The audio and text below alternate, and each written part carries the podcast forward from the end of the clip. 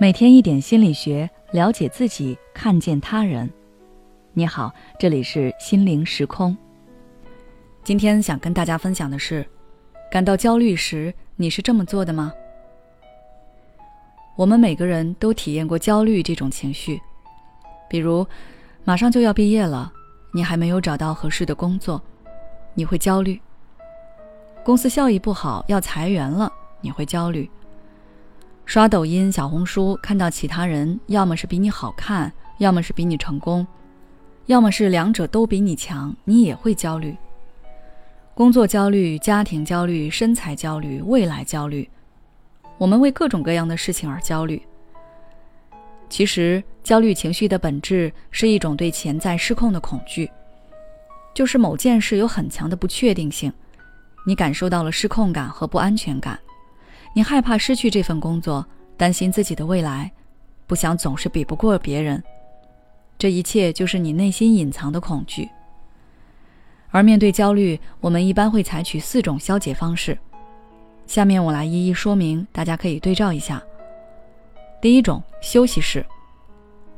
这里的休息不仅是指睡觉，它还包括呼吸放松、肌肉放松、正念、冥想、瑜伽等等。这些方式都可以让你的大脑排除杂念，让身体得到放松。就像给你由内到外都做了一场 SPA，你会感觉到自己身心都变得平静了。这是我比较推荐的方式。在这里，我也简单分享一下呼吸放松的方法。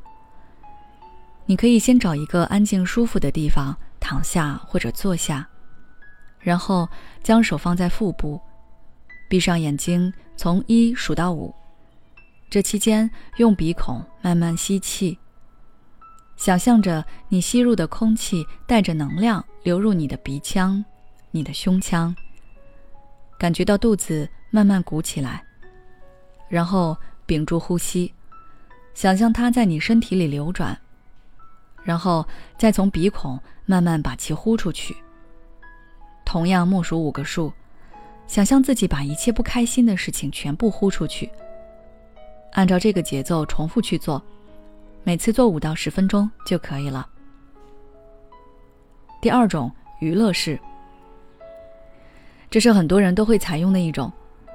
比如你还没有找到工作，心里很烦，什么也不想干，然后就掏出手机开始打游戏，或者是看一些搞笑的视频、娱乐综艺节目等等。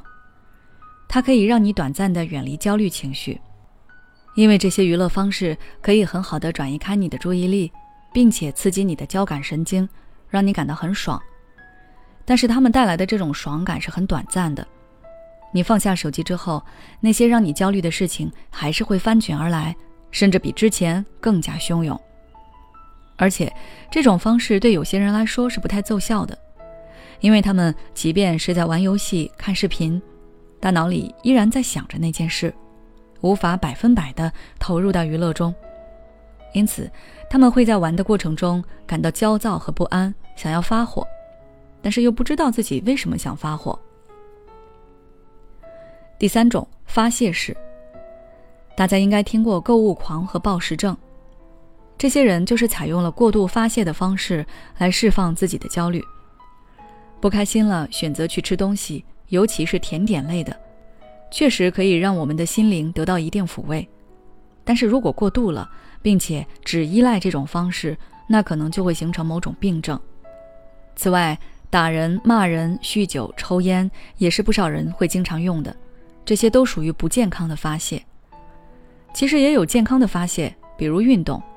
运动可以让我们的大脑产生内啡肽和多巴胺，这两者都可以让我们感受到轻松愉悦。经常运动的人，情绪一般不太会出现问题，而且认知角度也偏向积极。这种方式也是我比较推荐的。第四种感受式，倾诉和写日记都属于感受式，它让你把注意力放到自己的感受上，并且在表达和书写的过程中理清整件事情的脉络以及自己的思绪。心理咨询中经常会让大家写情绪日记，它其实就属于感受式。这种方式最大的好处在于能帮你直面问题，重新找回控制感。如果你尝试过这种方法，会发现你写着写着心态就发生改变了，周围的人事物也慢慢开始改变。这是因为它可以帮助你更好的了解自己，也帮助你学会理性看待，视野开阔了，心态自然就平和了。以上就是舒缓压力和焦虑的四种方式，你平常比较喜欢用哪种呢？欢迎在评论区留言。如果你想了解更多相关内容，可以微信关注我们的公众号“心灵时空”，后台回复“焦虑”就可以了。也许此刻的你正感到迷茫，不知道接下来的事业方向该怎么走；也许此刻的你正深陷痛苦，父母和家庭的压力都在你身上，你感觉不堪重负，身心俱疲的你，应该让自己休息一下。我们组建了专业的心理救援队，也许可以帮到你。只要你关注“心灵时空”，回复“咨询”，就可以参加我们的心理咨询活动了。